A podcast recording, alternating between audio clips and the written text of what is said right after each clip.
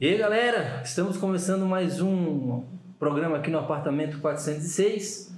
Hoje nós tivemos uma baixa, o nosso querido amigo Gabriel Carvalho não pôde estar presente, mas hoje, para nossa felicidade, temos um novo integrante aqui, novo inquilino, né? Inquilino ou condômino? Con- Condômino, é condômino que fala? Morador, um novo morador. Morador. Novo morador aqui do apartamento 406. Com vocês, o Fábio Amada. Bom, eu sou o Fábio Amada, eu sou formado em cinema e medicina, uma combinação meio estranha. Tenho alguns roteiros de cinema escritos que estão esperando serem produzidos. É isso aí. Se alguém tiver um infarto aqui, ele tá na hora para pegar o bisturi, nos abrir e fazer uma massagem cardíaca, ver se o coração volta a funcionar, não? Fazer isso já abrir, né? Ainda bem que você é um médico, né, Giovanni? E, e aqui estão os Filipes de sempre, o Felipe Skripnik, Felipe Mendes, Mendola, e no som. Tá bom o som hoje aí? Tá tranquilo, Tá tranquilo, tranquilo é isso. E hoje a gente vai falar. Hoje a gente vai falar do diretor que não sai aí das. É o queridinho da academia agora. É, queridinho da academia de todo mundo aí. Bong Joon-ho, diretor sul-coreano, é, nascido em 1979 em Daegu, na Coreia do Sul, né? Mas cedo foi pra. É, se eu não manjo de inglês hoje, então falando nome coreano vai ser pior. Ele, na adolescência, ele se mudou para Jansil-dong, que é um bairro ali no, no Seul, né? E ele morava perto do rio Han, que é o rio que onde, se quem já assistiu o Hospedeiro, o filme dele de 2006, Filmão. é onde tá lá o, como é que é o nome? O alienígena? Um hospedeiro. Hospe- Não, mas Não, ele é o quê? é Ele é um um, um monstro geneticamente modificado, né? Uma coisa meio assim. E aí, quantos filmes que ele fez, Kevin?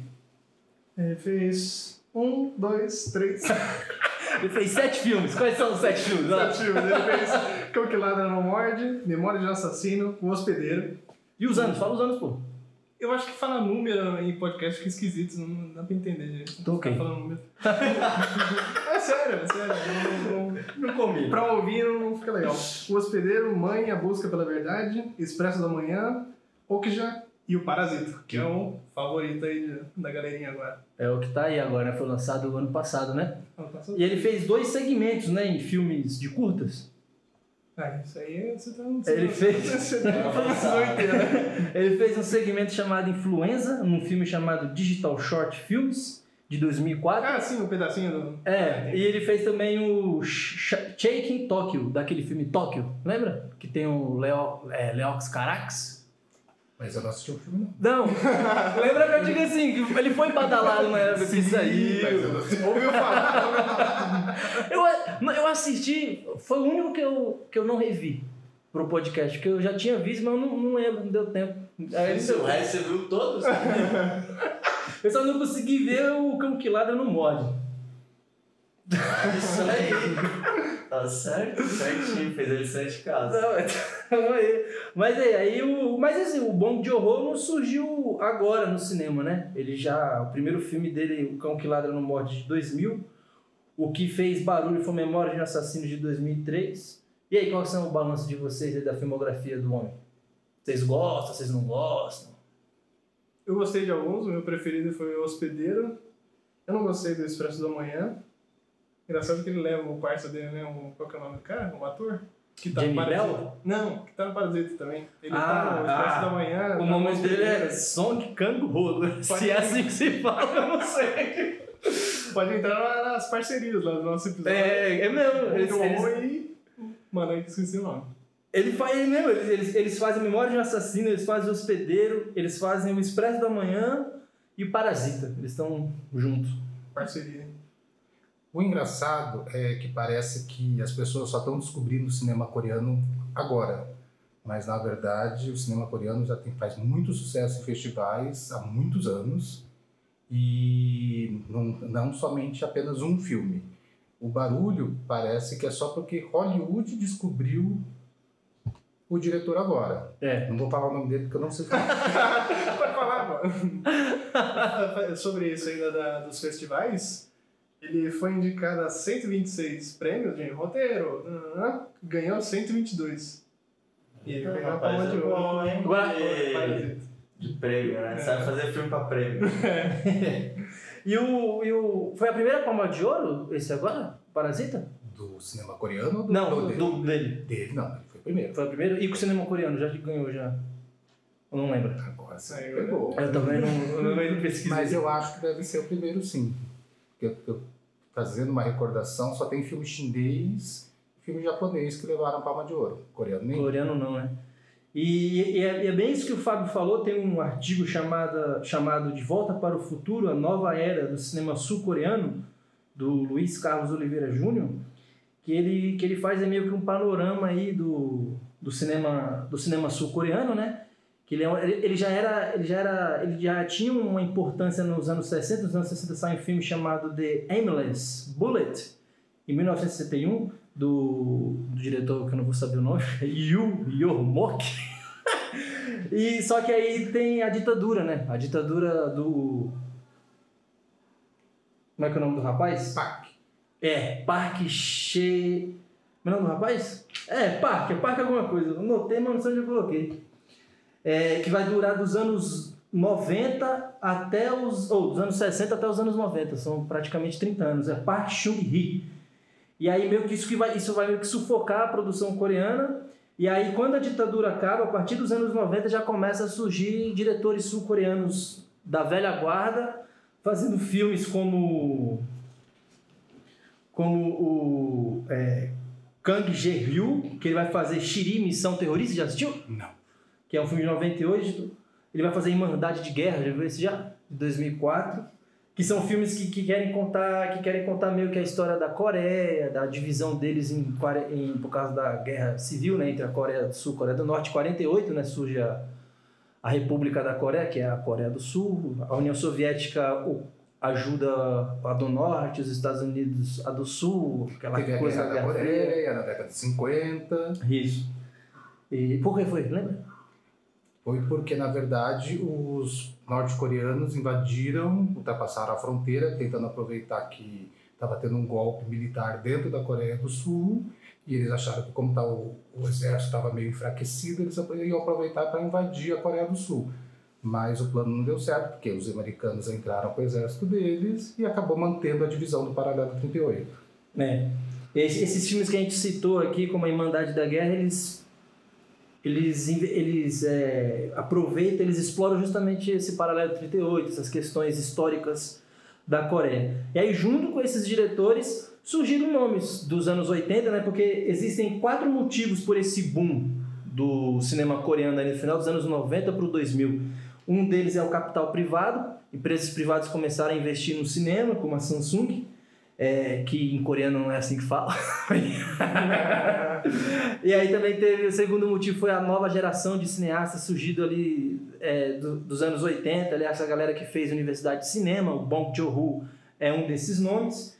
Teve o Festival de Busan, foi é, fundado pelo Kim Dong-ho, que, que, que, que- porque o cinema sul-coreano ele trabalha muito com blockbusters, são filmes bem caros, trabalha, trabalha com gêneros, né? E aí o- esse festival de Busan ele é responsável por trazer nomes mais independentes, como Kim Ki-duk, aquele também é... Como é o nome do rapaz? É... Hong Sang-soo, aquele que gosta de fazer filme de bêbado e de cinema, sabe? Hahaha, conto de cinema. Claire, a- não. É, esse filme Clare a Câmera, coisa assim, né? Clare a Clare a Câmera. Tem, aquele, é, tem um que é famoso, que eu esqueci o nome agora, que foi o único que eu vi. Acho que é Certo Antes, Errado Depois. Isso. Alguma coisa assim. Que, que são, que são filmes bem intimistas, plano prolongado, e tem essa brincadeira da repetição. Eles são divididos às vezes em dois, dois momentos, aí numa hora acontece. A, você, uma hora acontece toda a ação, aí na metade do filme acontece a mesma ação, mas com pequenos gestos diferenciados ali e tal. E, e o quarto motivo desse boom aí do cinema sul-coreano é a cota de tela, né? A cota de tela é importante. O governo sul-coreano determinou que as salas deveriam ter limitação pra, de, de filmes hollywoodianos e, de- e obrigou as salas a passar uma quantidade de filmes coreanos no cinema, né? É, e aí proporcionou esse boom aí de Park Chan-wook, né? Bong Joon-ho, esses diretores aí e tal. E aí? E o interessante é pensar que a Coreia nem é um país tão grande assim, consegue produzir muitos filmes de sucesso, tem eh, como mercado de cinema um dos maiores mercados de cinema do mundo, porque arrecada muito tanto para cinema nacional deles quanto para filmes americanos e etc. E é um cinema que tem várias vertentes, como o Giovanni falou, desde filmes mais blockbusters até filmes mais intimistas. E o, e o que o Fábio falou é verdade, que pare- parece que Parasita já foi recorde de bilheteria lá na Coreia. E o, a segunda vez que o Bong Joon-ho consegue isso, que o Parasita, não, Parasita não, o Hospedeiro em 2006 já foi uma, um grande recorde lá, ultrapassou é, bilheterias grandes como Titanic e tal lá no- na Coreia. E não só dentro da Coreia, como fora, fora. também. Já arrecadou mais de 120 milhões de dólares fora da Coreia. E é isso aí. E aí, o Bong Joon-ho? E aí, Mendes? Eu só vi dois filmes, mano. Qual que você viu? Eu assisti aquele Okja. É Okja, né? É, acho que é Okja. E. Parasita. Eu gostei dele. Você gostou do. Okja? Gostei, gostei. Eu gostei entendo também. como O Hollywood pode gostar tanto de um cara que critica Direto, o capitalismo e de forma, sei lá, assim, meio direta. Não critica, mas ele faz as brincadeiras dele, ali, as piadinhas em torno de tudo aquilo, né? Eu achei bem legal, gostei bastante dos dois filmes. Isso é que você não viu o hospedeiro ainda, porque o hospedeiro é meio assim, o monstro que surge no Wuhan é por culpa dos americanos, sabe? O, o maluco fala pro. Eles têm um laboratório e o maluco lá americano fala pro sul-coreano assim pra ele jogar uma. Formaldeído. É, um, no, Nossa. na pia. E aí essa pia vai desaguar, o esgoto vai desaguar no Wuhan. Aí o, o americano fala assim. Aí o cara fala, não, vai desaguar no rio. Ele, foda-se, joga fora essa porra. É foda. Você vai falar, cachorro? Não, né? Fala. E aí, oi. Você repetiu forma. Forma. Forma. Formaldeído. É formaldeído, é isso que ele joga. É, que é, um, Formaldeído. é um necrotério, né? Eu, eu- eu entendi que era um, meio que um necrotério, uma parada. É um- Poderia, poderia ser, não, Parece- não deixa claro, principalmente porque tem aquelas pranchas de alumínio que pode parecer realmente um necrotério. É, Pode quase, ser um local de experiências. quase o morto não fala, né? Aquelas... e, aí, mas, e é engraçado que o Bong Joon-ho ele é conhecido por essas características, temas sociais, essa mistura de gêneros, esse mix de gêneros. Esse mix de gêneros é uma coisa que o cinema sul-coreano em geral eles trabalham assim bastante. Sim. É, ele tem ele, ele- esse humor negro dele, ácido, sabe? Assim, que é, e essa mudança de tom, né? À- Às vezes a coisa tá engraçadinha, do nada vem a violência, eita porra! Eu a Ele muda de tom assim rapidinho. Comecei a assistir o Memórias de Assassino e é que eu não terminei, por isso que eu não citei ele. É, ele parece que ele usa mais, ele aprofunda mais nas piadinhas, né? Até por causa que acho que ele tá dando conta ali de um assassinato e tal, parece que ele vai brincando bastante. Achei bem interessante.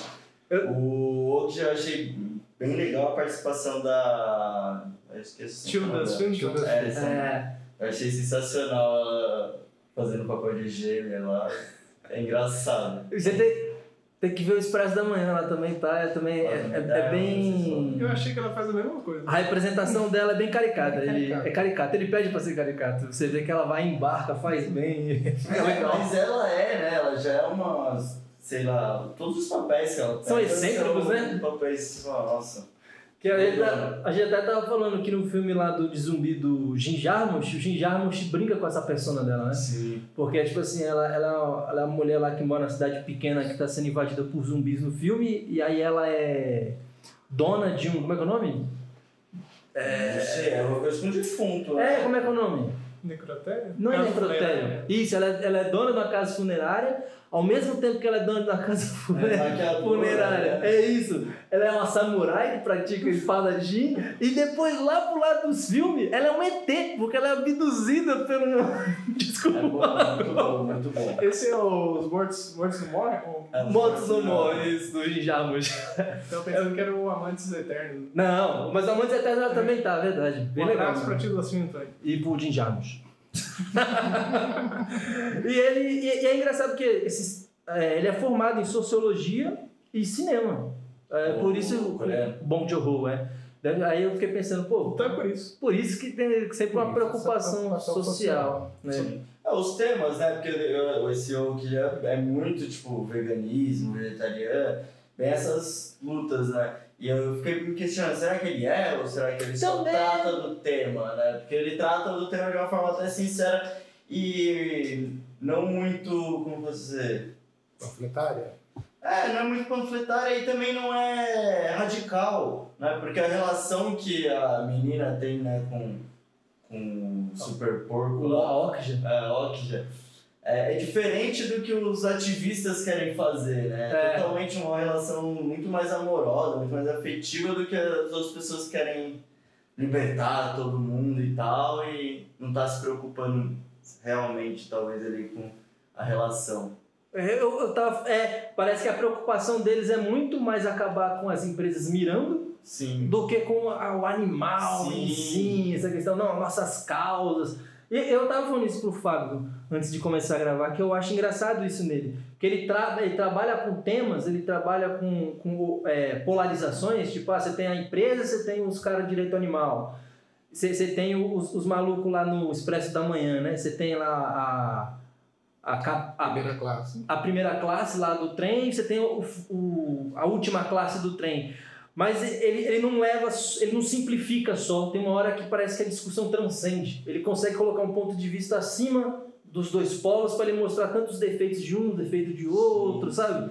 Isso eu acho bacana, acho interessante nele Eu acho também. que no Parasita tem Tudo é isso. tudo isso. Isso né? não, porque no Parasita ele falou mesmo. Outra coisa que a gente estava conversando antes de gravar, que ele falou que o termo parasita ele, ele ficou inseguro, porque é um termo que ele, que ele falou que é muito mal visto lá na Coreia, e que ele falou assim, que é um termo ambíguo, duplo, né? Ao mesmo tempo que você pode aplicar a família pobre, você também pode aplicar para a família rica. Sim. Porque a, a família pobre é parasita ali dos ricos, está se infiltrando ali e tal.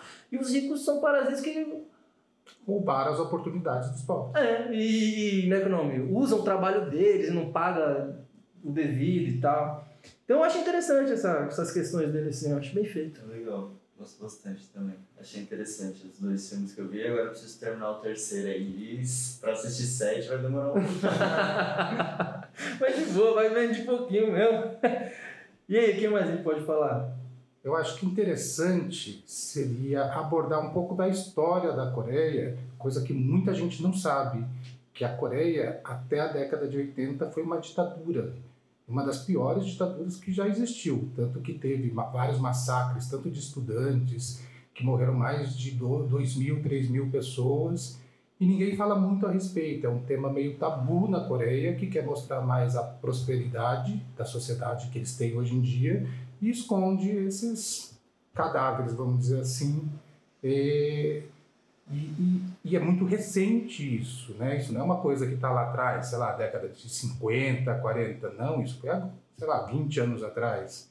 Então é uma coisa para a gente se pensar, é uma sociedade que está em mutação, esses diretores acabaram nascendo naquele período que tinha ditadura, e eu acredito que muito dos temas que tem nos filmes estão relacionados com esse período e com esses fantasmas que habitam aí a cabeça desses, desses diretores.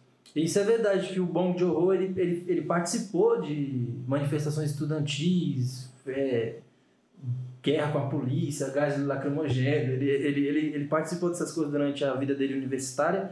E um filme que a gente vê isso sendo bastante abordado é O Hospedeiro, não é mesmo? Bastante abordado, assim, a forma como eles, eles resolvem lá usar, sei lá, aquela arma química, acho que é, não sei o que, amarelo. Eles falam, eles falam agente amarelo, Isso, né? é. mas eu acredito que seja uma alusão ao que eles usaram no Vietnã, que era o agente laranja. Eu imagino que seja isso. não, e também, isso é legal o que você fala, agente amarelo, porque os asiáticos são chamados de amarelo. E tem esse medo do povo amarelo. Sabe? Tipo assim, a- su- surge uma nova epidemia, como a que a gente está surgindo agora na China, do coronavírus, e o Ocidente fica como, meu Deus! E, vem aqueles preconceitos, não, que eles comem morcego. Sabe? E a Cici do canal Pula Muralha fez um vídeo falando que eles, ela, ela nunca comeu morcego, ela nem, os amigos dela não comem morcego. Entendeu? Então, tipo assim, é, é- é- faz sentido a gente amarelo aí tal. No... Você tem que assistir, pô! Hospedeiro. Hospedeiro, Esse- é esse muito legal. que é o melhor dele eu não consegui assistir. Ah, tem que ver, pô, não bem consegui legal. no cinema. Ah, também não! Que aqui é proibido falar baixar, né? Eu Ai, substituí caramba. as palavras. Tem, é, não, não fui no cinema, não consegui ir e tal. Na cabine eu não podia, né? É, acabei É. tava esperando o convite aí, ó, se ele quiser mandar. Manda aí pra nós e nós ir lá, pô. Mas ele, ele é filho. Ele é filho de um autor famoso. Ou ele é, ele é neto. A mãe dele é filho de um autor famoso na Coreia chamado Park Taiwan. E ele. Nossa, tem bastante parque na Coreia. Tem, eu também tava falando nisso. Até o nome dos atores mesmo. Tem Park, Park É. Chan-wook, né? O diretor. É, e-. O outro que você tinha falado agora há pouco também era parque. É. É, o ditador lá, o, o presidente que foi ditador também, foi, é, Park, também general e tal, ele. É, e, e ele foi, pra- ele se exilou para a Coreia do Norte. O avô dele, Não sabia. Ele se exilou para a Coreia do Norte. Você vê como é conflituoso na história do... Por isso, talvez, a crítica tão aberta no hospedeiro em relação à, entre aspas, ocupação americana durante toda a metade do século. Eu, eu sinto que o final do filme, eu sinto, eu sinto que ele passa uma mensagem que, tipo assim, é, deixa a gente resolver, porque no final, quem resolve, quem destrói mesmo o monstro é a família coreana. É de forma atrapalhada? É, mas eles resolvem, sabe? Eu fico. Eu acho que no final do filme tem uma mensagem, tipo assim, pô, não se mete, a gente vai resolver, vai ser do nosso jeito, não vai ser perfeito, vai, a gente vai fazer nossas cagadas, mas vai ser a gente aqui, pá.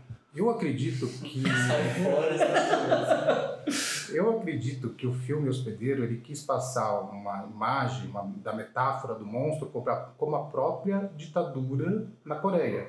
Eu acredito que o monstro representa a ditadura que foi criada e alimentada pela invasão americana e ao mesmo tempo ele, ah, ao mesmo tempo que eles criaram essa ditadura, eles tentaram arranjar uma desculpa para tentar reverter esse processo de ditadura, que é o que, eles sempre fazem. Eles criam um medo para depois arranjar a solução.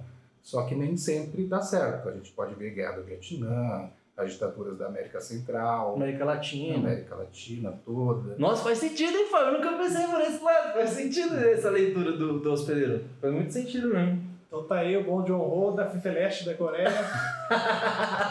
Não, e é aquilo, tio. Às às vezes o pessoal reclama, pô, mas tá falando mal dos americanos. Mano, os americanos falam mal de todo mundo. No filme americano, latino é vilão, asiático é vilão, russo é vilão. O que, que tem um filme coreano vir falar mal dos americanos? Tem mal nenhum, caralho. E o mais, o mais divertido é os americanos assistirem e gostarem. É. É, isso eu achei sensacional. Você vê o Parasita, todo mundo amando. É, Isso mano. veio de Oscar aí, ó, derrubar o Tarantino. Não, e, e falaram que estão exibindo Parasita em preto e branco, porque americano não consegue ver legenda e ver filme colorido ao mesmo tempo. É isso aí. É uma espécie de daltonismo. Não, isso é piada, mas de tão, é, parece que é verdade mesmo que estão exibindo em preto e branco, não é? Não sei, eu acho que não. Ah, É verdade ou é mentira? Não, na, na verdade, É mentira? Eu pensei que era verdade. É fake news. Aqui a gente divulgando fake news aqui, na ó. verdade, o diretor quer fazer uma versão do filme preto e branco. Olha, agora, é que nem aquele. Qual é o nome daquele diretor do Mad Max, Estrada da Fúria? George George Miller, que ele fez em preto e branco, né? Também uma Só versão. botar o efeito lá, né? Não, mas aí tem que trabalhar. Tem que trabalhar a cor, os contrastes, as tonalidades. Só foi no Premiere, foi lá. Ah, não é filtro isso aí, né? Mas é, mas aí eu curto, curti bastante. Eu gostei muito do Memória de um Assassino, que é um, é um filme ali ambientado no final dos anos 80, final ali da ditadura ali na, na Coreia. E é, o filme se passa numa, numa cidadezinha pequenininha e tal. E aí tem um serial killer que tá matando as mulheres e a polícia ali local começa a investigar, a polícia toda atrapalhada. Nossa, esse cara é burro. É né? muito burro e com os métodos muito, muito violentos também. Ele, Eu deveria assistir, mas sei que os caras é burro. eles, tipo assim, o suspeito, eles pegam o suspeito, eles começam a, a torturar o suspeito, e aí eles começam a fazer com que o suspeito. Que foi? O gato me deu uma meada aqui, esticar o braço. E aí o, o- eles pegam os suspeitos, né, os policiais, e eles torturam o suspeito para eles para que eles comecem a falar, comecem a concordar com a narrativa deles e tal. Se o, o suspeito não sabe como é que é o assassino, eles começam a não, você não matou ela assim, você matou assim, não foi com a cinta. Foi com um fio. É o cara, é. Aí vão batendo até o cara admitir, não, foi sim, foi desse jeito. E aí o filme, enquanto você tem esses policiais locais, você vê um policial de Seul, né, da capital, pra ajudar eles e tal. Até que eles começam a entrar em parafuso por causa do, do assassino, que é- eles começam a ficar obcecados pelo caso, pessoas que eles conhecem começam a ser assassinadas, eles começam a ficar meio louco ali, porque não conseguem uma solução pro caso. Então eu acho. Não pode dar spoiler. Não posso dar spoiler. Então... Não, não quero, não quero. É um filme interessante. De 2003. Não, pode dar, tem 15 anos. né? Não, mas. Mas isso que o Giovanni acabou de falar, eu não assisti o filme, mas lembra um pouco do, do interrogatório do filme Mãe, Em É. Busca da Verdade, em que tem um personagem principal, que ele tem uma espécie de é, deficiência mental e acaba sendo acusado de um assassinato e a história se desenrola, mas na parte tanto do interro- interrogatório, tanto investigão, a investigação existe algumas atrapalhadas, os coreanos parece que não têm vergonha de tirar sarro desse Uhum. aspecto das coisas e além disso não tem uma tortura física, mas sim uma tortura psicológica. E, e, e Mãe já não se passa nos anos 80. Ele tá alfinetando Já é na década de 2000 já. 2000, é, Ele, ele tá alfinetando, tipo assim, é, a gente ainda tem nossos problemas. Ele tá alfinetando ele ali real, ali, os problemas. continuou. É, continuam, exatamente. Agora, Mãe, você gosta, né, Fábio? Eu não consigo. Eu gosto do filme narrativo, acho legal, mas eu não consigo me importar com os personagens. Eu acho que é um filme mais intimista. É, eu, eu, eu, sinceramente, gosto muito do personagem da mãe. Não que eu tenha que concordar com o que ela pensa, mas eu gosto da construção do personagem, porque é uma mãe que super protege o filho, a ponto até de parte da deficiência dele ser por causa dessa super proteção. E essa super proteção se origina porque ela tentou abortar a criança e é, o, é uma espécie de amor gerado pela culpa. Eu gosto. Essa, essa parte eu acho interessante. Essa história da mãe, a forma que ela, a relação que, ele, que ela desenvolve com ele. Você perceber que ele age de forma errada por causa dos ensinamentos dela. É, é interessante, é interessante. A gente não pode dar spoiler desse filme também, né? Não, não Porque é um dar. super spoiler.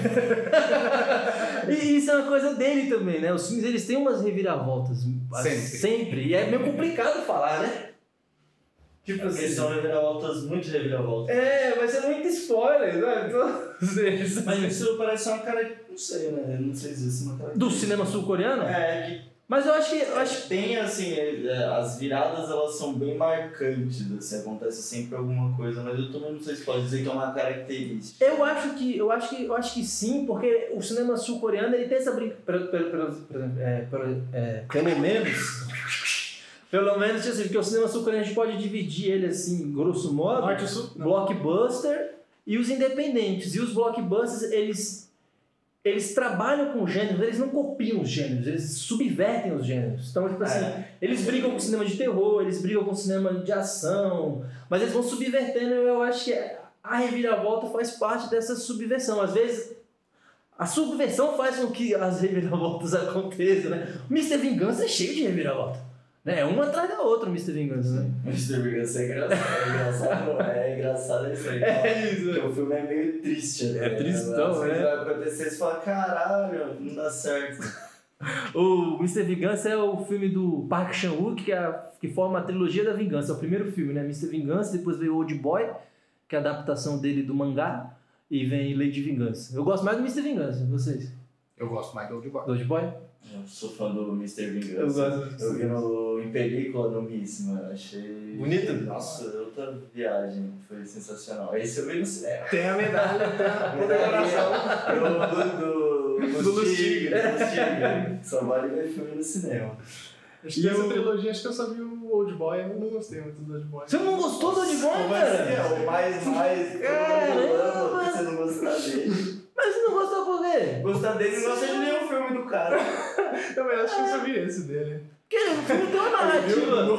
O filme tem uma narrativa legal, tem uma ação, tem cenas de ações legais e tal. Não, ação é muito boa. Eu, acho, eu, acho, eu achei engraçado do, do Okja, é os absurdos, assim, eu acho as coisas muito absurdas, a forma como. Nossa, a fuga, a hora que a menina vai dar fuga no. Que ela vai salvar, na verdade. É. A Okja e, mano, começa a pular no, do, do carro, nos negócios. Desde quando essa menina faz tudo isso? E aí ela correndo, tipo assim, o, o caminhão tá descendo uma rua, ela descendo a outra. Pô, do- ela- Mano, para, para ali, ó. É louco, é louco essa parte. Eu acho, le- eu É acho porque legal. também, Não sei, né? Mas é, tem- é tipo um futuro, né? Aquilo. Então, de certa forma, não tá muito explicado ali o que acontece no futuro, né? Mas não, 2016, pô. É 2000 Não, eles estão representando não, o futuro. Que ela tem o lance do, de fazer. Eu nem lembro as que eu assisti esses dias. Gente, é uma fantasia, é uma Uma fala. Mas, mas é, não, além de ser uma fantasia, uma fábula, ele tem esse elemento satírico mesmo, de, de, de achar graça, de dar risada, de. pu- pu- pu- Não, o, ba- o bagulho é, é absurdo e é mesmo, tá ligado? E o filme é isso. É, vamos embora. Você, você embarca ou você não Pra embarca. era o futuro, então. não, não tão absurdo, né? Ser Agora, possível. o, o Expresso da Manhã, você não assistiu, né? Não, isso O Expresso da Manhã, pra mim, é. Eu vou contar spoiler. O Expresso da Manhã, o que eu achei mais legal do filme. mas você não pode, tá? É justamente isso, é que quando você chega no final, tá, tá o pessoal do último vagão querendo chegar no primeiro vagão para pegar o vagão das máquinas para eles conseguirem controlar o, o, o trem, porque é tipo assim, o, o mundo acabou por causa do aquecimento global, os, os governos pegaram e fizeram uma Foi, total, a- cara. Grupo, o grupo da Greta, culpa da Greta. que Eles lançaram um produto Uma químico na substância que abaixa a temperatura terrestre em 2 graus. é, Acho que, muito. acho que o nome é CW7 e aí congelou toda a superfície da Terra, virou uma era do gelo. E aí, por um milagre da tecnologia de um cara chamado Wilford, ele criou uma- um trem que ele é autossuficiente, ele nunca para. Já tem 18 anos que esse trem tá rodando num, num trilho que ele criou. E aí eles repetem a, É o sonho do limite deles. As divisões de classe. é, da Da sociedade, humanidade. da humanidade no trem. Só que aí quando você chega. Aí, no, né, aí você acompanha esses caras do último vagão querendo, né? é, controlar, sair dessa, do sofrimento, que eles até. Chega um momento que eles até, de fome, que eles até comeram os mais fracos, os homens, bebês e tal. ponto E aí-. É, chegou o ponto do canibalismo. E aí, o, quando ele chega lá no, no primeiro vagão que ele encontra o Wilford, o Wilford fala assim: Olha, rapaz, era tudo combinado, a revolução era fraude. O seu mentor lá, o Gillian, que falou que era para vocês se rebelarem, a gente fez isso de propósito, porque esse ia ser um jeito da gente matar muitos de vocês e trazer um equilíbrio pro trem, porque o trem não pode também ficar super populoso com um monte de gente. E aí ele vê que ele faz parte de. Ele é mais uma peça na engrenagem. Sim. Essa revo- é revolução. A revolução é pra dominação, tá ligado? De novo. E aí eu achei, achei isso. É lógico. O, eu- eu- o, o foda pra mim é o absurdo desse trem que não para. É meio difícil você se desligar disso. Você Mas. falando assim, né, no Oak já pare... é, eu senti um pouco disso, assim, É. dessa, dessa relação aí. E o engraçado é que parece que o lugar perfeito, né, a fuga é ali, né, na natureza, no, onde ela tá, onde ele mora, onde ela mora com o avô e tal. avô. E é, e é a mesma coisa no Expresso da Manhã.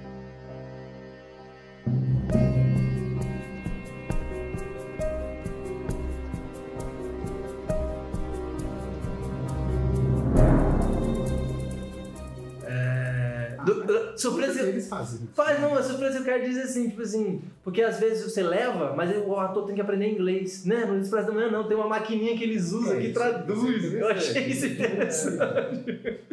achei diferente, sabe? Porque, tipo, tem aquele ator famoso japonês que ele faz vários filmes de Hollywood, que ele faz, ele trabalha muito com o Christopher Nolan, Ah, que ele, sabe? Que ele fez A Origem, ele fez aquele filme O Último Samurai com Tom Cruise, ele, ele manda bem no inglês. Você tava falando do Park Jong-un, que ele quer sair do trem, que ele acha que tá congelado. Ah, aí o personagem do Song Kang-ho, Tá gravando? que é o chaveiro, ele percebe que a neve tá diluindo, tá derretendo, e aí ele pega e fala pro líder do Levante, o Curtis, que é interpretado pelo Chris Evans, nosso eterno Capitão América. Ele pega, ele pega e fala pra ele assim: Meu, deixa de bobagem, não vamos entrar na sala das máquinas, não. Vamos sair desse trem. Eu, eu, eu venho observado a neve durante muito tempo, ela tem diminuído. O frio lá não tá tão intenso, dá pra gente sobreviver.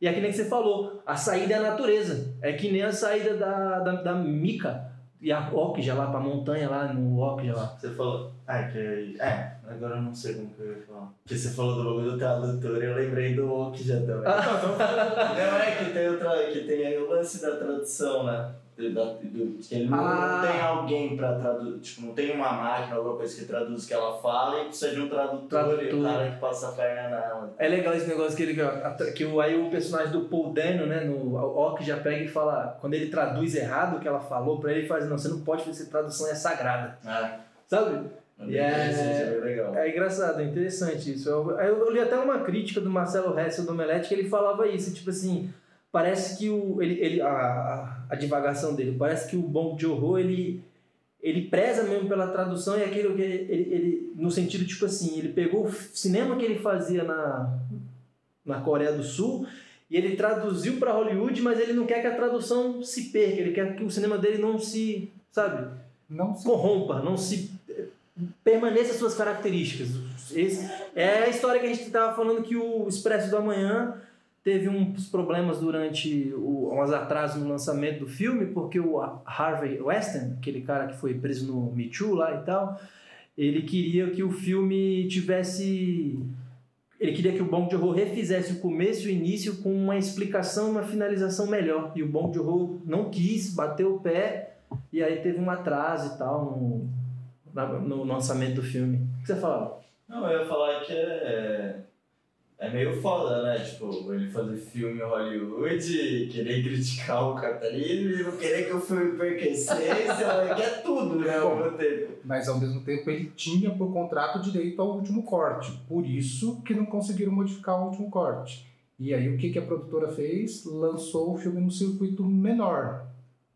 Né? Acreditando que o filme não ia fazer sucesso tal. Só que o filme fez tanto sucesso que eles tiveram que fazer um novo plano para distribuição do filme. E aí o filme acabou fazendo o sucesso que teve e tal. E aí abriu oportunidade para ele fazer um outro filme que foi o Roquijo. E, e- e assistindo esses filmes, esses últimos filmes dele, eu acho que, pra mim, assim, soa natural essa ascensão dele no Ocidente, porque ele fez o Expresso do Amanhã, né, uma pro- primeira produção dele pro mundo, assim, tipo, saindo da Coreia, pegando atores americanos e tal. E aí depois ele fez Okja, que, que tem já tem atores americanos também, a Tilda Swinton, pela Netflix e tal. Tem o Jake Gyllenhaal, é ali Acho que dividido. ele Foi um filme também em Cannes, ele. É, ele foi, Cannes. foi também, bombou lá, foi pra lá e tal. É, foi vaiado em Cannes mais pelo fato de ser uma produção Netflix do que por ser um filme Bombou ruim e tal. sentido. É. Causou falações. É. É, fa falado, Alvoroço. né? É, alvoroço. Né? E, e agora você vê, e- agora você vê ele no Parasita, né? E, e engraçado, que é que nem o Fábio falou, ele fez uma produção americana, aí ele fez o Okja, que é uma produção que mescla os dois, e Parasita ele voltou de volta mesmo, ele voltou mesmo pra Coreia, pra atores coreanos, falando o filme inteiro em coreano, e alcan- alcançou esse sucesso e tal. Perguntaram pra ele por que que o Parasita fez sucesso no Ocidente e tal. Ele falou assim: olha, eu não sei, talvez seja pelo fato do filme falar sobre ricos e pobres, que é um tema universal, né?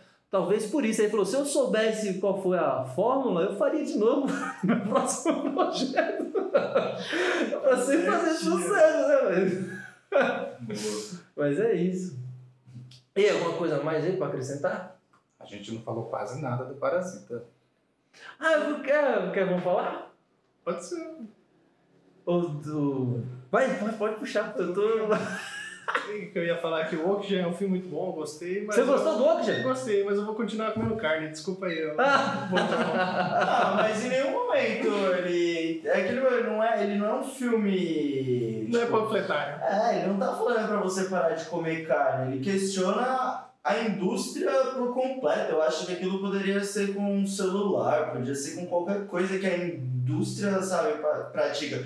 Mano, a Vamos cena dela trocando aquele ouro, né, o porquinho de ouro pelo porco de verdade é sensacional. boa. Porque é aquilo, não, tipo, não importa, tá ligado? Para as grandes empresas ou corporações, né? São, não importa o que, que é, é o dinheiro que vale. Então, foda-se. É o dinheiro que vale, porque tem um dos cara, um dos membros lá que é coreano, o Sr. K, que ele é o tradutor, que ele é, é lá da, do movimento lá de libertação animal, que quando eles estão pedindo, que a menina tá implorando para ela não matar a porca lá na porquinha dela, e aí ele pega e fala: Meu, você tem um monte, tio, pelo amor de Deus, libera isso aí pra menina. Ela falou assim: Não tem que liberar, a gente é executiva, isso aqui é que faz nosso ganha-pão, foda-se.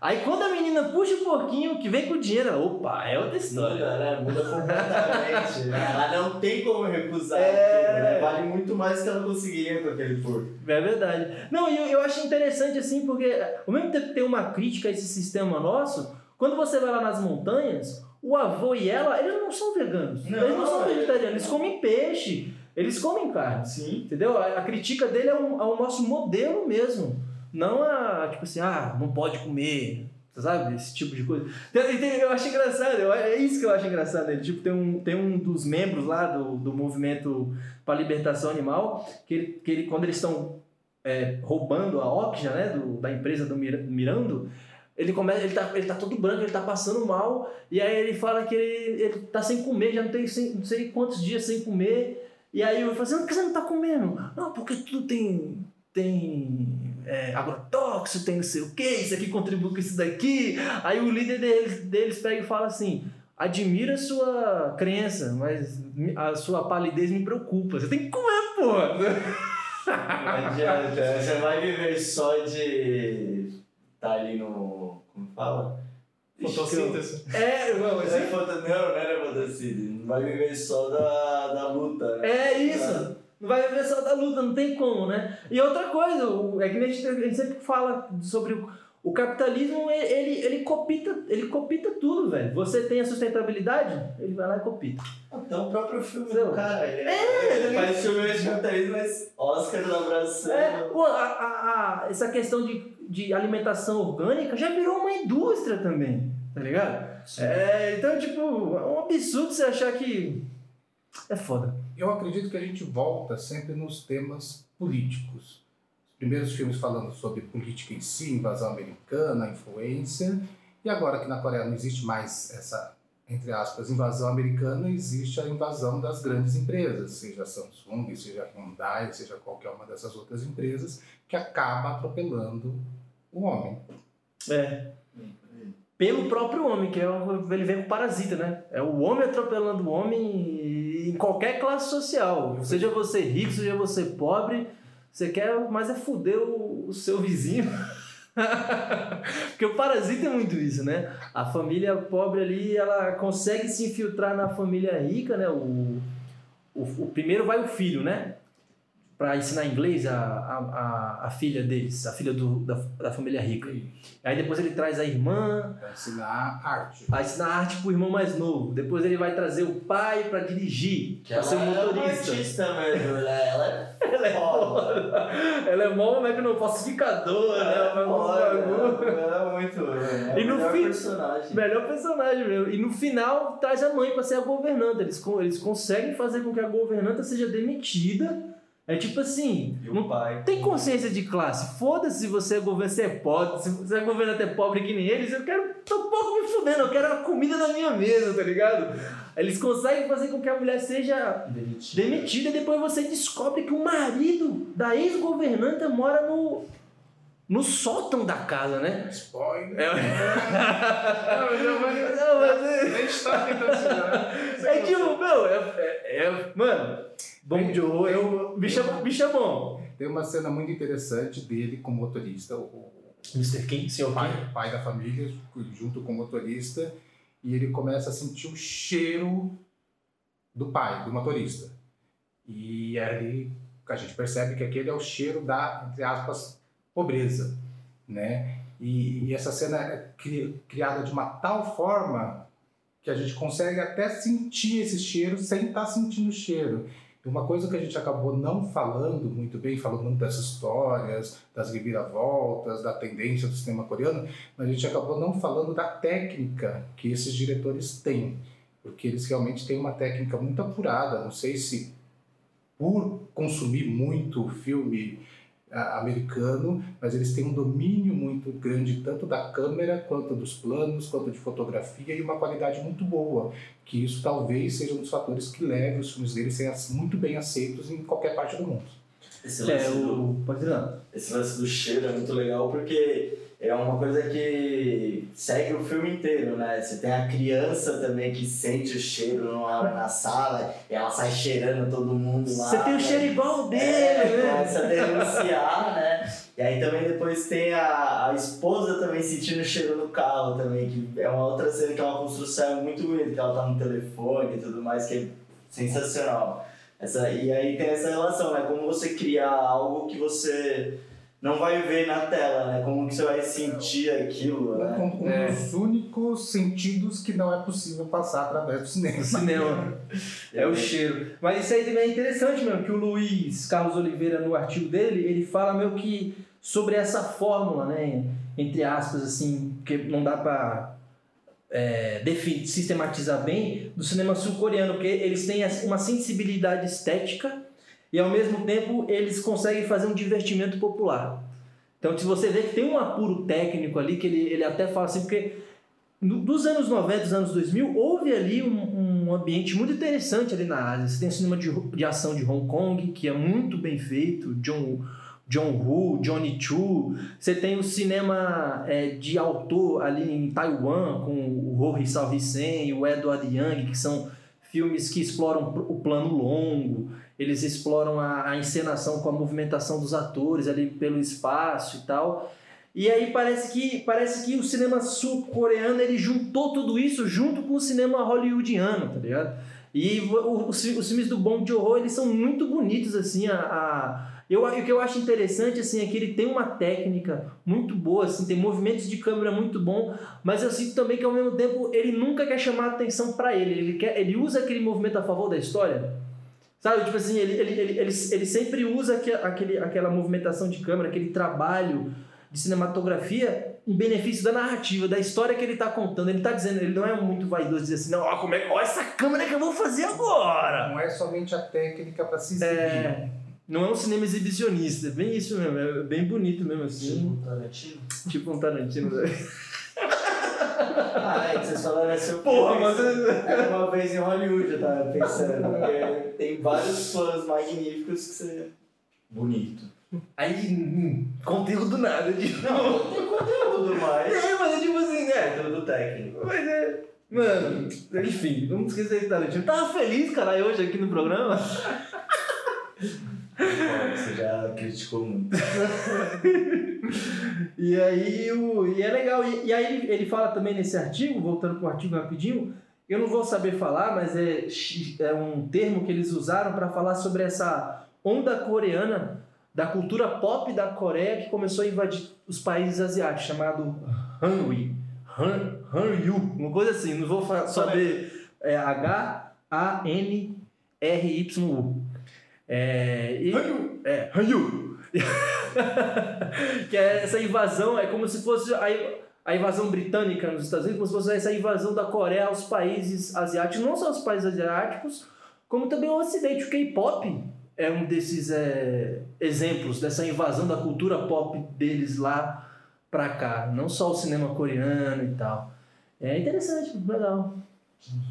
Voltando no- nos planos, né, bem construído, uma construção muito bonita no Parasita também é a, é a hora que começa a chover, né? Aquilo desde a hora que começa a chover até o caos que eles chegam Nossa. na casa deles mesmo, de verdade ali é. o- E a, e a, e a criação que ele tem de espaço, que eles só vão descendo, né? Sim. Eles só vão descendo, descendo, descendo, descendo. Mano, É, aí você começa a ganhar, né? Você fala, eles só estão descendo, a água só tá descendo. Tipo, pra onde vai, né? E, e aí depois tem aquele absurdo do, do, do senhor Kim, o pai da família pobre, que ele fala, quando ele descobre que o marido da ex-governanta mora no, no porão, ele fala assim, pô, você mora no porão, ele mora no porão. Né? Ele mora no porão também, né?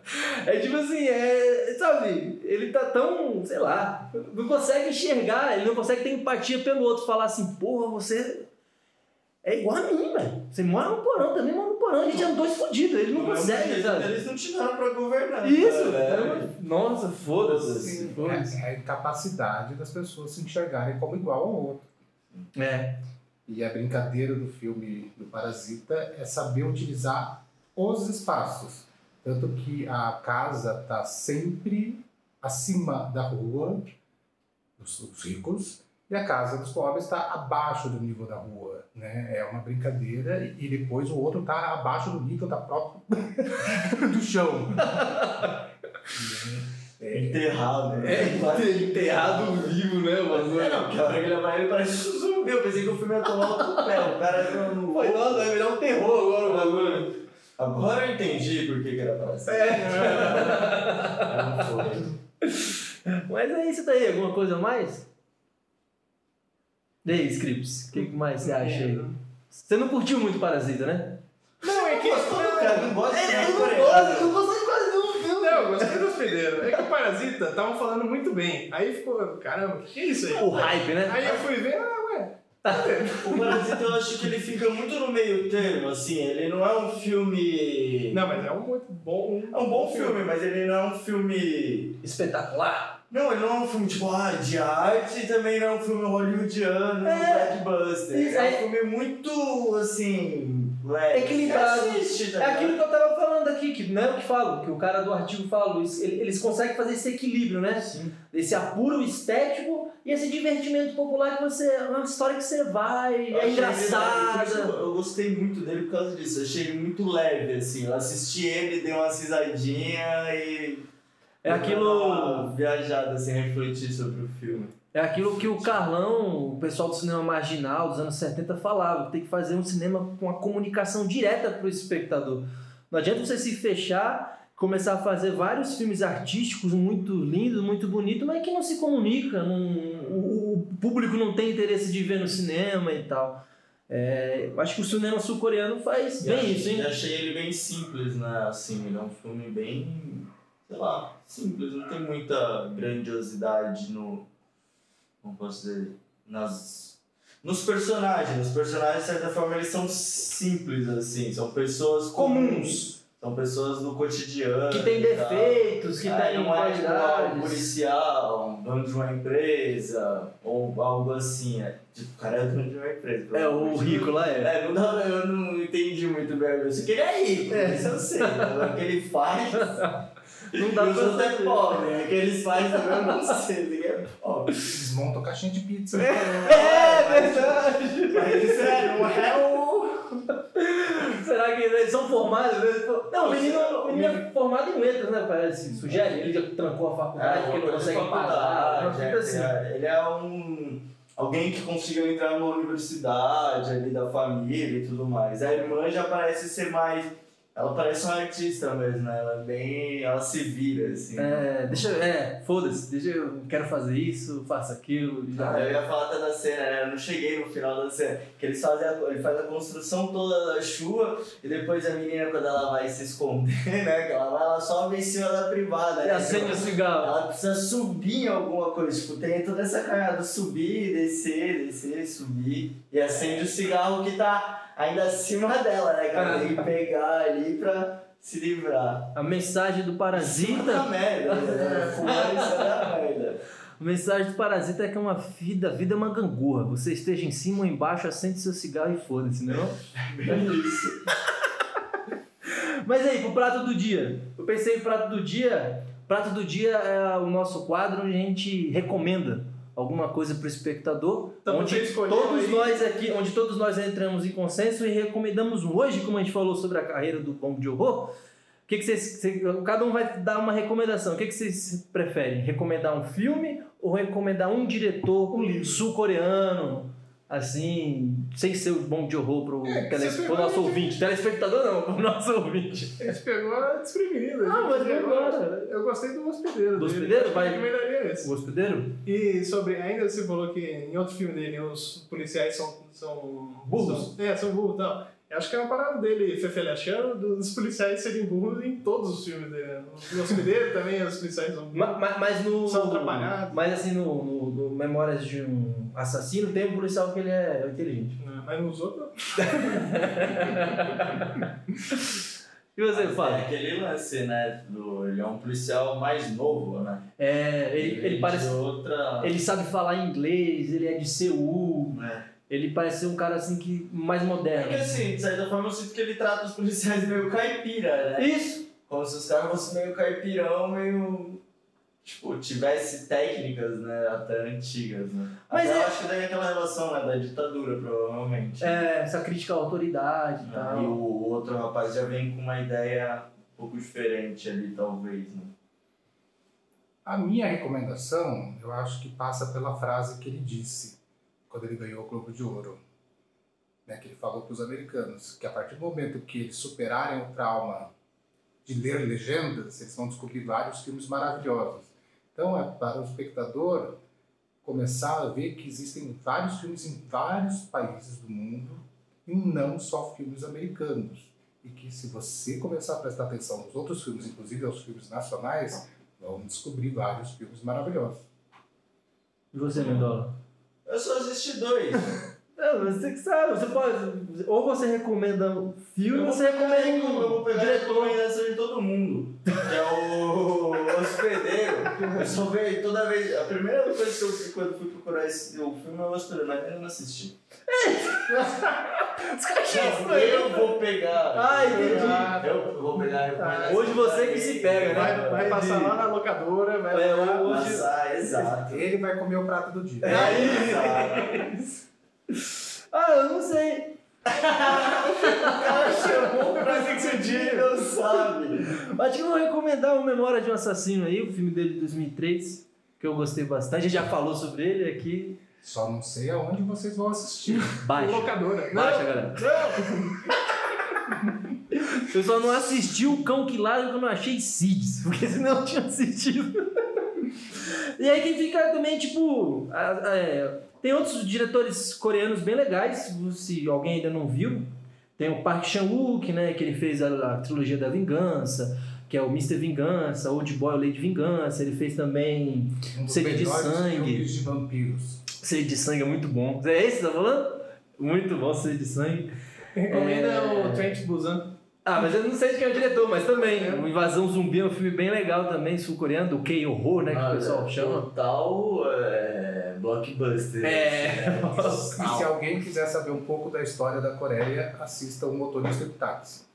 Isso. E se você quer, tipo, um, um Park Chan-wook, ele fala sobre essa ocupação do Japão, pela a ocupação do Japão na Coreia de forma bem interessante no filme A Criada. Não é de uma forma histórica, mas ali de um jeito ali com os personagens ali, Preconceito. com preconceitos, bem bacana e tal. É um filme bem interessante. Tem uns filmes independentes também, o Han, Hong, Hang Song-soo, ele faz uns filmes bem legais, a maioria dos protagonistas dele são estudantes de cinema. É um filme, é um, é um cinema de encontros, de relações. Os personagens sempre ficam bêbados, eles sempre tomam cachaça, uma coisa que nós gostamos. E, e é isso. Kinkiduk eu não, não conheço muito, não, Kim Ki-duk, ele faz filmes polêmicos. fantásticos. Tem é, Mo- Moebius. Moebius. Casa Vazia, Tem aquele Primavera. Outono, Verão. É, e depois termina na Primavera de novo. Esse é o nome inteiro? É, Primavera, Verão, Inverno, Primavera. É tipo assim. Entendeu? É, é, um, é um, um diretor que eu tenho que assistir. Eu já Filmes eu dele já- e tal. Não sei, né? Tem tanto filme com nome de estação que pode ter sido qualquer um. eu acho que eu já ouvi falar disso. E aí, e é isso, pessoal. É a despedida, cachorro. É despedida? Tchau. Tchau. Não, é, siga a gente aí no Instagram e no Facebook, quer dizer, no Facebook Zuckerberg. A gente não, não usa mais. Aí a gente tá lá no apartamento. Ele comprou É, Instagram, WhatsApp e a terra toda. É, ele, ele, ele assim, né? Tipo assim, a, a rede social dele saiu de moda, mas ele é dono das outras, poxa, assim. Acho que saiu um pouco de moto que ele teve que se responder, responder lá no. é, não é o Senado, né? acho que é o Congresso. Congresso americano, né? Por causa Os das- caras botaram na parede. É, por causa da eleição do aí, Trump, né? Você vendeu os dados dos caras? Como é que é esse negócio aí? Não, mas. Mas- mas eu é acho que sobre- no- Era mais sobre botar ele na parede que. Publicidade, venda de dados pra publicidade? Você deixar eu falar? Tá, foi mal. Tô perguntando, moleque. É, A parte que eu vi mais na parede foi um, um deputado que, que ele teria, o Mark Zuckerberg, tirado uns caras que eram republicanos do Facebook, teria demitido os Hum. caras por isso. E aí o cara botou parede, "Ei, mano, só tem de- democrata. Democrata agora? Você, você- não, você demitiu o cara por isso? E aí ele ficou lá, parecendo um lagarto. Ah, Mas mas um abração pro Zuckerberg, aí a filha, o filho, a filha. ah, mas aqui no Brasil Brasil eu não sei, assim, pra mim, pra mim o Facebook mudou de cara depois das eleições, velho. Porque um- pra mim se tor- tornou insuportável. Durante as eleições isso tornou insuportável. Era... Uma pessoa que você, nem, você tinha, você tinha uma pessoa lá, mas você nem conversou, o cara te mandou, ó, lá esse vídeo aqui. Não. Antes das eleições já era meio que insuportável, que virou aqueles textões, e aí um lacra de lá, um lacra de cá, aí veio as eleições, aí o negócio pegou fogo. Ah, Jesus. Mas tem gente que usa ainda. Tem. É, eu, eu posto umas coisinhas lá. É. Estamos lá, podcast Apartamento 406. No Instagram a gente tá com o podcast AP406. E eu tô como arroba Felipe Scripps. Está como arroba Giovanni Hércules. Arroba Felipe Eduardo VM. Eu sempre eu li assim, Eduardão. e o Fábio Eu, eu não tô como nada. tá com um apartamento. Ele só tá no apartamento físico. Ou no podcast, É. no, no Spotify. E é isso aí. Só isso? Eu ia falar do PicPay, mas vocês ficaram falando tão mal do capitalismo, né? Não, pô! PicPay Não. é um. Olha aí, Fábio, que bom que você perguntou. É um aplicativo que você faz pagamentos, você, eu, eu carrego meu bilhete único por ele, dá pra você pagar Uber por ele, e você pode deixar ele lá como carteira que rende um, um dinheirinho lá. E também tem um, assinaturas, que, por exemplo, nosso podcast tá lá no PicPay, e aí a galera pode contribuir mensalmente e a gente dá alguma coisa em, to- em troca. O que seria essa alguma coisa? Um, ter um acesso antecipado a um episódio, ter um, participar de um grupo que a gente esteja. Só coisa Isso aí. boa. Um livro de graça do Giovanni. E aí, por aí. É. E o livro? Ah, vou lançar um novo livro aí de poesia ruim, chamado O Meu Livro Podia Ser Sua Vida. É um livro curtinho com umas poesias curtas, é, meio, meio que para quebrar essa ideia de que só intelectual pode escrever. Todo mundo pode escrever. Terceiro do li- livro do Giovanni. É isso aí, falou. Falou! Tchau. Tchau, tchau.